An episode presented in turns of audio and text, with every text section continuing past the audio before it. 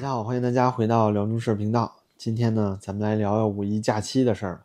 这个假期啊，国内好玩的事儿不少，比如说淄博的啊小烧烤火遍全国呀，啊澳门有八个大陆客打起来了，然后被澳门驱逐出境啊。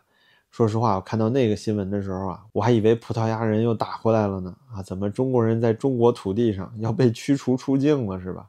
小粉红也不发动。那这一次呢，又有好玩的事儿。说是金华两个母女啊，在插队的时候被这个后面的游客制止，然后呢当场发飙了。咱们来看这段视频啊。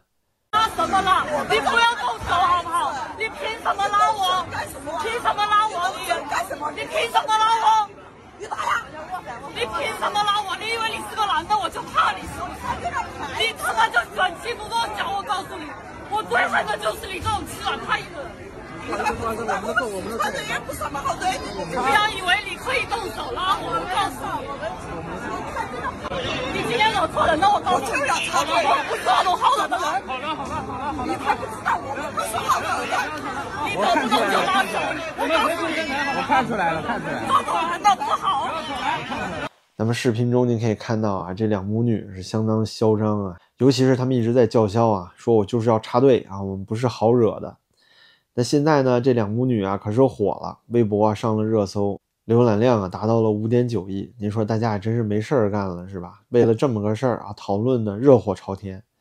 那这个当事人呢，就这个女子啊，也出来澄清了。怎么澄清的呢？她说啊，非常非常气愤啊，就是说她插了别人的队，她自己非常气愤。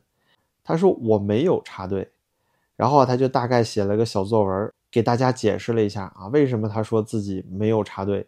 他说呀，首先这件事情引起热搜，也是因为啊插队加发飙这个话题啊容易引起公愤。但是您也可以看到啊，那小视频里面明显就是这对母女啊，确实有点气人了啊，那个表情啊，那个状态，的确让人看完之后呢，你会忍不住想要上去喷一喷。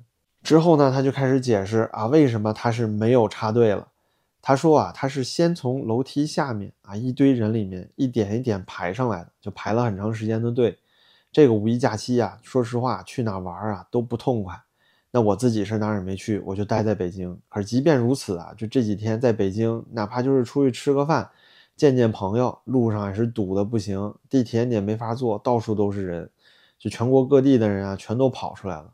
往年的时候呢，五一大家都知道这个时候不适宜旅游，那毕竟是国内的所谓调休强制的假期嘛，这一点本身就不合理。你先休个四五天，然后呢连续工作两周十四天，这不疯了吗？这可能全世界只有中国这么干了吧，对吧？强制调休，这是第一点，本来就不合理。所以为了迎接呀接下来十四天连续的工作，很多人呢都是想要在这五天里啊至少稍微休息一下吧。如果真的想放假出去玩，你也是自己请年假出去玩，别和其他人一起扎堆，对不对？否则你玩什么劲儿啊？就只看见人了。今年也的确就是这样。那么在这个景区里呢，也是一样的状态。就这对母女啊，在楼梯下面一点一点排队。然后呢，他说啊，他们并不是啊故意的冲到前面去插队，只是呢排到上面了，可能排了很久，几个小时吧，才发现哦，这是年卡通道或者是团队通道。他自己呢不符合这个条件，对吧？既没有年卡，也没参加什么旅行团，那于是啊就发现我这队白排了，是吧？您说您排到前面了，到时候工作人员一看您是没卡也没团，肯定不让您进啊。那到时候你不得回去重新排吗？但是不甘心啊，是不是？都排这么久了，所以怎么办呢？神奇的地方就来了，他说啊，他准备移向另外一边的散客通道。他说呢，旅游人多的这个检票通道，说队伍并非规律的啊，一个通道一队人移动。他看到这里面有个空当，意思就是你看多巧妙的一种写作方式啊。他没说，他发现这个散客通道里面排的不整齐，中间有空，所以我就插进去了。插句题外话，国内开车也这样，稍微有空就往里钻。那接下来发生什么事儿呢？这个老姐姐啊和她的这个老奶奶啊一起啊挤到这个散客通道里了。大概你也明白什么意思了，就是排错队了，然后呢不甘心回去重排，所以直接平移过来了啊！看到一个空当就插进去了，插进去之后呢，那后面肯定有人不愿意呀，就拉了他一把。当时啊，就另外一边的当事人说只是拉了他的包一下，但是他说呢，感觉一个人突然大力拉我，怎么拉也不清楚。然后呢说吼他插队，然后回头一看非常凶，他就来气了，说不愿意忍气吞声被冤枉，说他继续凶我，我就发飙了。之后啊，他就是一堆辩解了，说您看到那个视频啊，看到我生气暴怒，可是你没看到啊，之前他对我又拉扯，对吧？又对我发飙，对我大喊，说视频只录了后面这一段，前面那一段他怎么对我，你没看见？所以我才情绪失控。总之呢，他这段解释啊，第一就是说我没插队啊，我那个做法呀，平移不算插队。第二呢，他说自己是先被别人拉了一把，所以我才发飙了啊，所以我才要。去跟对方啊理论理论啊辩辩理，觉得自己受委屈了。接着最后呢还提到说为什么要对这件事网暴？说你不高兴也就算了啊，你看见我插队，你把我拦下来就算了，你干嘛把这事儿啊拍下来发到网上，搞得我们现在两母女啊成了舆论中心了，天天有人骂我们。然后这里他说的是他的外婆啊，不是母女。他说呢最无辜的是他外婆，说我带他来玩啊，结果生了一肚子气。但是那视频里啊，说实话，他那外婆是够凶的啊，凶的是够狠的。接下来呢，有意思的地方来了啊。第一点啊，他这小作文里也不忘了扣上主旋律，说谣言止于智者。这里有哪门子谣言呢？你这里看到的都是事实，而且就你插队一个小破事儿，怎么着你还指着这个共青团中央中宣部过来帮你啊？然后呢，最搞笑的就是他还希望这个男的来公开道歉，而且呢，还希望啊各类企业和个人账号主体有所反思，说冤枉了别人，还说啊，如果你尊重人格权，还在意自己所发的内容的客观性，就停止侵权，说要删掉诋毁别人并且虚假失真的内容。我基本上呢，咱也不扣帽子，但是大概率可以断定啊，这绝对是一个粉红。你看他的脑回路就是这样，就是我认为对的就是对的。啊，我认为我排了那么久了，虽然我排错队了，但我也排队了，所以我就理所应当的应该平移过去啊，平到另外一边散客队里，我就不算插队。接着呢，人家说啊不满，说对你这个做法呀表达意见。结果呢，你说这帮人是谣言啊，谣言止于智者，对吧？侮辱大家说造谣了，这就是上纲上线扣大帽子。这也是这几年疫情把这帮人惯出毛病来了。那么对于这件事儿呢，这个网上也发起了一个投票。说啊，你们觉得平移算不算插队？那当然了，绝大多数人都觉得算呢。但我觉得最好玩的就是啊，您看这个投票里面，一共有差不多十一万人投票，居然真有这么六千五百多人啊，觉得平移不算插队。那对于这件事情对错问题啊，我觉得我们不用再多聊了，那肯定是插队呀，这毫无疑问。而且关键就是你犯错误了，人家过来拉你，让你回去，你就赶紧走就得了，对吧？另外就是，如果你真的觉得自己说插队了，插了那么久，你心里不痛快，你跟前后的人问一问，对吧？你不长了张嘴吗？就这么一点基本的公德心都没有吗？您不得问一嘴啊？问问为什么呀？怎么回事啊？如果您好声好气的好好说，对吧？你就商量说，实在不好意思，刚才那边排错队了，我这都排一天了，老人年龄也挺大的，对吧？没法再排了，能不能通融一下？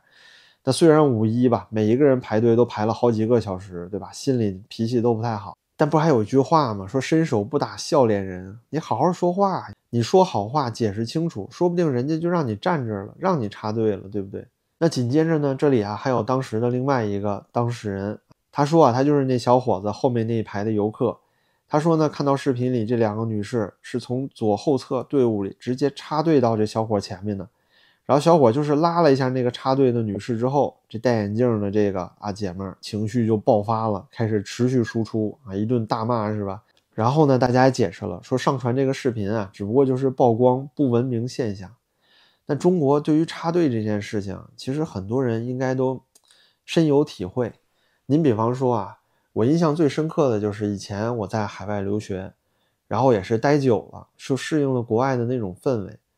然后回到这个北京机场的时候啊，特别不适应的一件事，就第一时间感觉到有点不对的事情。以前都习惯的事情就是什么呢？当时我在这个首都国际机场，然后我想要买这个地铁票，就是地铁快线的票。那站在这个售票口前面啊，你会很习惯性的跟这个前方最后一个排队的人保持一定的距离，但这个距离呢也不是多大，对吧？也就是两三个人的问题。但是呢，你没待一会儿，前面就能插进来一个人。